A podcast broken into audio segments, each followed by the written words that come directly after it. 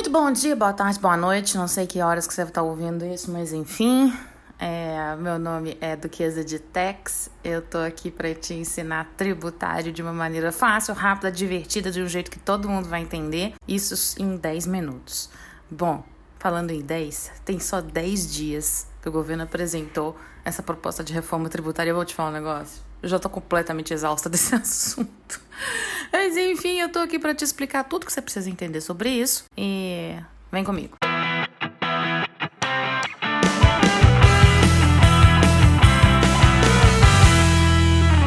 No último dia 21 de julho, é, o ministro Paulo Guedes apresentou a proposta de, do que ele chamou de uma primeira fase de reforma tributária é, para ser discutida no Congresso. Bom, ele chama de reforma, eu acho que é no máximo uma redecoração, mas enfim, isso é, são questões conceituais.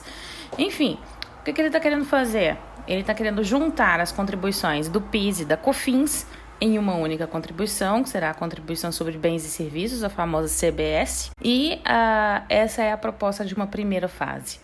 Bom, ele está querendo juntar PIS e COFINS. O grande problema para as pessoas entenderem essa reforma é que ninguém sabe o que é PIS e COFINS. E eu não vou explicar PIS e COFINS nesse episódio porque ele só tem 10 minutos. Então, assim, glória a Deus, tomara que eu nunca grave e ele seja extinto antes disso. Mas um dia talvez eu grave esse episódio para explicar o que foi piscofins, mas assim, uma questão meio histórica, exótica. Não vamos falar de piscofins hoje do que que é. Só alguns pontos. É, eu tô aqui para explicar para vocês e aí eu escolhi cinco, cinco mitos e verdades de tudo que já foi dito e dito sobre essa reforma tributária do governo. É, poderia ser muito mais? Poderia, mas eu só tenho 10 minutos, então vai ser isso mesmo, porque mais de 10 minutos fica muito chato, fica muito longo, ninguém entende, enfim. Cinco mitos e verdades sobre essas confusões todas que o governo aprontou na nossa vida com relação a essa reforma tributária. Número 1. Um, a proposta simplifica piscofins. Verdade. Até porque para dificultar, meu amigo, ia ser muito difícil. Para deixar mais difícil do que já é hoje, aí ia ter que ser obra de artista, entendeu? Porque hoje o que, que acontece? O PiscoFins, que é essa contribuição que a gente tem em cima do dinheiro que entra para a empresa, em cima do faturamento, da receita, tudo quanto é dinheiro que entra. Enfim, hoje a gente tem inúmeras alíquotas, a gente tem inúmeras exceções. Não adianta você vir para mim e falar o seguinte: ah, mas é uma. Uh, você sabe qual que é a alíquota de PiscoFins para automóveis? Você sabe qual é a alíquota de PiscoFins para secador de cabelo? Não sei. Não sei, não sei. É, ela difere dependendo de produto. Ela muda, ela muda de acordo com o contribuinte. Ela muda de acordo com o produto.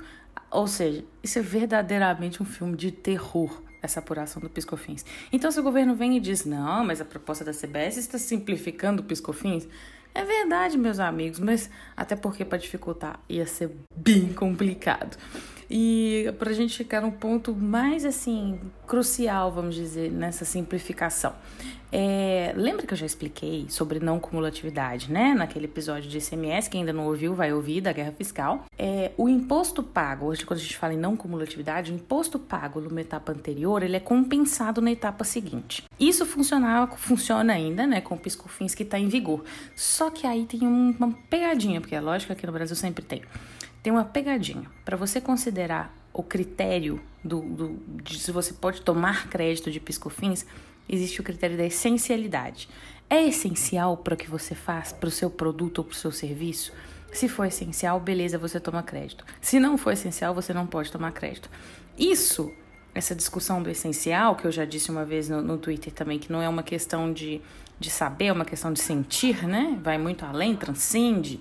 É, só nisso aí já vão 20 anos de discussão, até que o STJ decidiu um conceito mais ou menos e a Receita teve que aceitar um conceito mais amplo, porque o que, que acontece? Só para dar um exemplo para vocês. Por exemplo, uniforme. O uniforme é essencial? Não é essencial. O EPI é essencial? Bom, a Receita entendia que o EPI não era essencial, ou seja, você podia lá botar sua bunzona na chapa e queimar os dedos tudo, entendeu? Porque não era essencial. Pois é.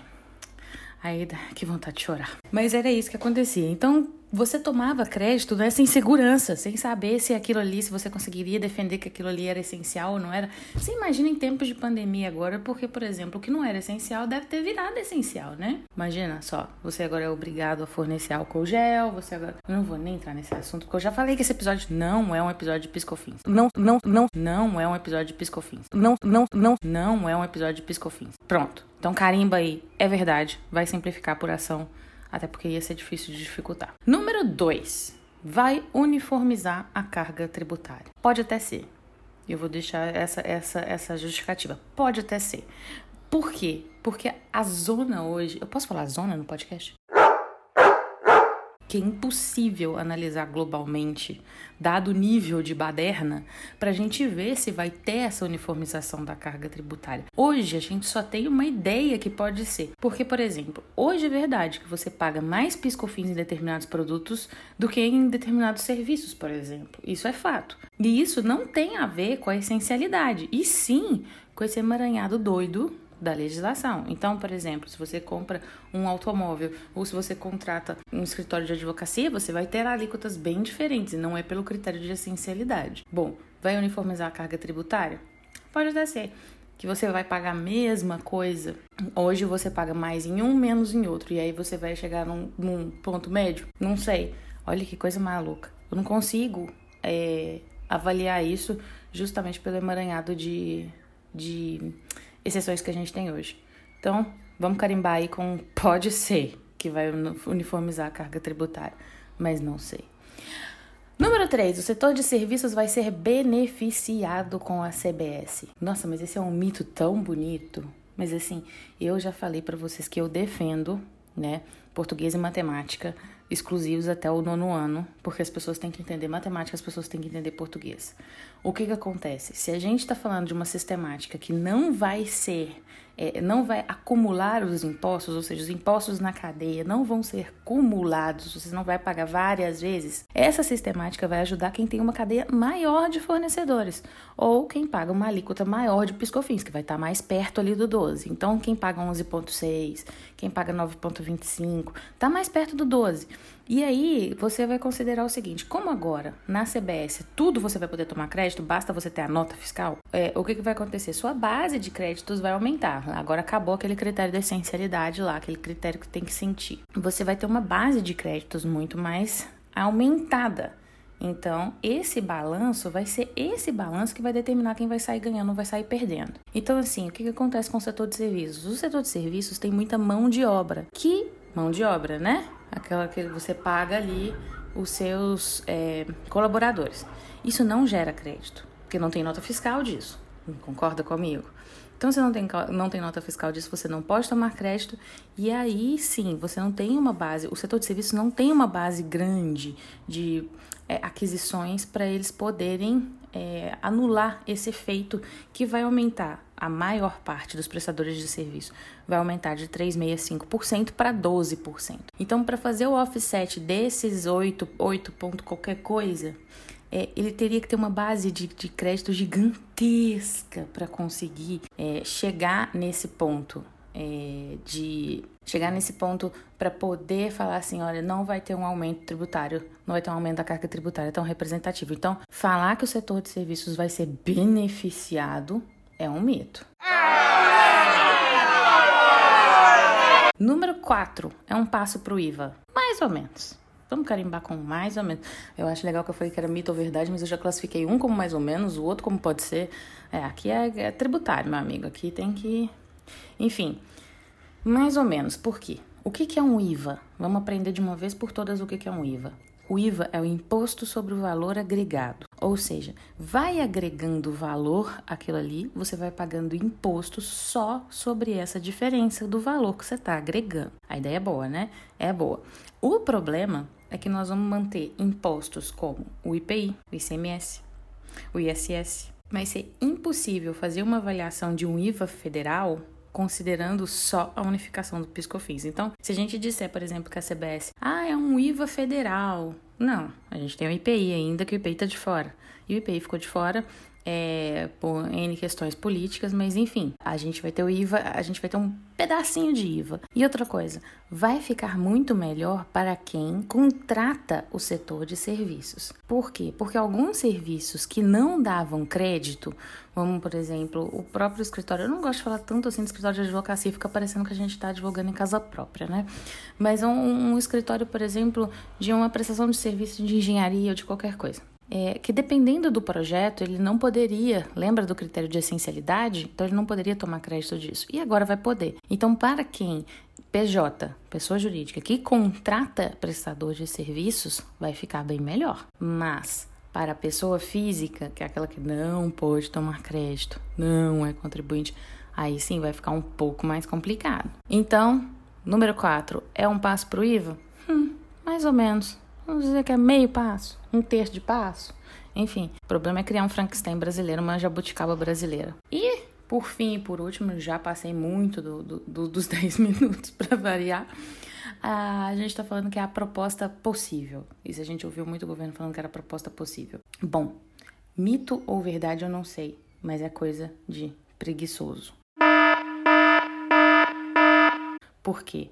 Foi escolhido o caminho mais simples, vai por projeto de lei e não por emenda constitucional, né? Porque dependendo do tipo de imposto, por exemplo, igual a gente tem as, as PECs que estão lá no Congresso, a PEC 45, a PEC 110, que mexem muito na estrutura da reforma, aí sim é uma reforma tributária, não tem como falar que, não, que, é, que é fácil de mexer, mas a gente começou através de um projeto de lei, é, que é esse caso da CBS. E aí eu faço um, um, uma analogia aqui com, é, sabe, parece mochilão de brasileiro para Europa, sabe? Mochilão de brasileiro para Europa, porque o que, que acontece? O brasileiro quer conhecer Berlim. Aí tem promoção de passagem para Marrocos. E aí ele vai embora para África. E fala assim: ah, é mais perto de Berlim, né? Se eu tô aqui na África, dali é um pulo. Ok, mas você vai chegar lá como? Você já calculou se realmente vale a pena a promoção? Você tem que colocar aí no papel o preço do avião né, de sair do Marrocos para ir para Berlim, os trechos internos. Se a sua mala tá ou não tá incluída nessa passagem, se você vai ter que pagar excesso de bagagem, se você perdeu uma conexão, se você não chegar lá depois para voltar. Enfim, ninguém que quer ir para determinado lugar, ninguém que quer ir para Berlim tem que comprar passagem para outro lugar e depois a gente vê como é que faz para chegar. Isso não faz sentido. Isso é mochilão, não faz sentido. Quer dizer, nem mochilão não é. Isso não faz nenhum sentido. É, ainda que fosse uma reforma fatiada, o que eu entendo é, particularmente é que todos os passos deveriam ter sido apresentados, todos os passos, concisos, específicos, discutidos com a sociedade. Olha, essa, num, num, primeiro momento vamos fazer isso, vai ter a CBS. Num segundo momento nós vamos fazer aquilo. Num terceiro momento nós vamos fazer aquilo. Sabe por quê? Senão a gente fica nessa festa junina de olha CPMF, é mentira, olha a desoneração da folha, é mentira. Um monte de balão de ensaio entendeu? Que a gente não tem como confiar que vai ser feito alguma coisa para anular algum tipo de aumento da carga tributária, porque se nós estamos falando em balancear a carga tributária numa reforma, obviamente, óbvio que alguns, algumas pessoas jurídicas ou alguns produtos que hoje pagam mais vão pagar menos e os que pagam menos vão pagar mais, até porque nós estamos fazendo uma reforma. Nós vamos nivelar, vamos ajustar. Porque, por quê? Porque a carga hoje está ruim hoje está mal dividida. Então, se está mal dividida, é lógico que a gente vai ter esses acertos. O que não dá para fazer é topar uma reforma no escuro em que depois a gente vê o que vai ser feito. Ah, não, agora a gente onera o setor de serviços, mas depois a gente vai desonerar a folha. Aí agora a gente onera. Isso que não dá para ser feito, entendeu? Não dá para tratar isso como um vamos ali para o Marrocos, depois a gente vê como é que a gente chega em Berlim. Isso não dá para ser feito é, não quando a gente está falando de tributário, que influencia tanto na economia do país é, e na questão da atração de investimentos. Então, número 5 é a proposta possível. Se é mito ou verdade, eu não sei, mas eu vou carimbar como é preguiça. Enfim, foi isso. Cinco mitos e verdades. Passei bastante do prazo, vou para quase 50%. Sou, sou igual a carga tributária, gente. Eu não diminuo, não, eu só aumento. Mas enfim, é isso. Ó, no final das contas é isso. Terminei. Um pouquinho além do tempo, não tem problema. Enfim, vejo vocês no próximo podcast, onde eu me comprometo a tentar ficar dentro dos 10 minutos. Comprometo, tá? É igual a reforma tributária. Eu prometo, não sei se vai rolar. Beijos.